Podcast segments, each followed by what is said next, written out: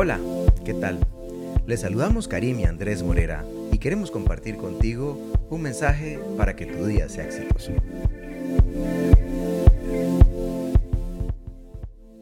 Y bueno, es por eso y de esta manera que vamos a leer dos versículos para iniciar este día. Y el primero de ellos es Proverbios 22, 24 y 25 que Karim nos va a leer y dice así. No te hagas amigo de gente violenta, ni te juntes con iracundos, no sea que aprendas sus malas costumbres y tú mismo caigas en la trampa. Y también que dice Filipenses 4:4. Alégrense siempre en el Señor. Insisto, alégrense. El pueblo de Dios es y debería ser el pueblo más feliz de la tierra. No porque la vida con Jesús sea un mar de rosas o porque todo nos salga bien siempre, sino porque Jesucristo es nuestra alegría, nuestra fuente de esperanza y nuestra paz. Él es la razón de nuestra existencia. También tenemos la certeza de que Él nos cuida y nos ama incondicionalmente.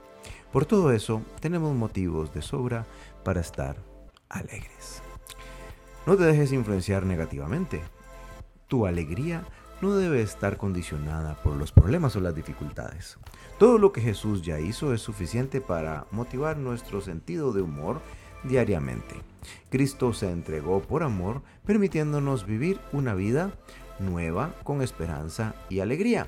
Y bueno, para eso Karim nos va a contar unos consejos de cómo estar alegre y alegrándonos siempre al lado de Dios. Recuerda todas las mañanas lo que Jesús ha hecho en tu vida. Él te ama con amor eterno. Da gracias por la salvación, el perdón, la transformación y la liberación que Dios ha traído a tu vida. Lee la Biblia y llena tu corazón de satisfacción verdadera a través de, la palabra de Dios. Alaba, canta y adora al Señor. Celebra la gracia abundante promovida por Cristo. Influencia a todos los que están a tu alrededor con la alegría verdadera del Espíritu. Señor, tú eres el motivo de mi alegría. Aunque vengan días tristes, mi corazón se alegrará en la salvación maravillosa que Cristo conquistó por mí. Ayúdame a no volverme amargado ni descontento como los que no te conocen. Capacítame para ser luz, irradiando paz, amor y verdadera alegría. Tu alegría me fortalece hoy y siempre, Señor. Amén. Bueno, Karim, con este hermoso mensaje iniciamos esta semana de 12 de junio. ¿Cómo se llama el título?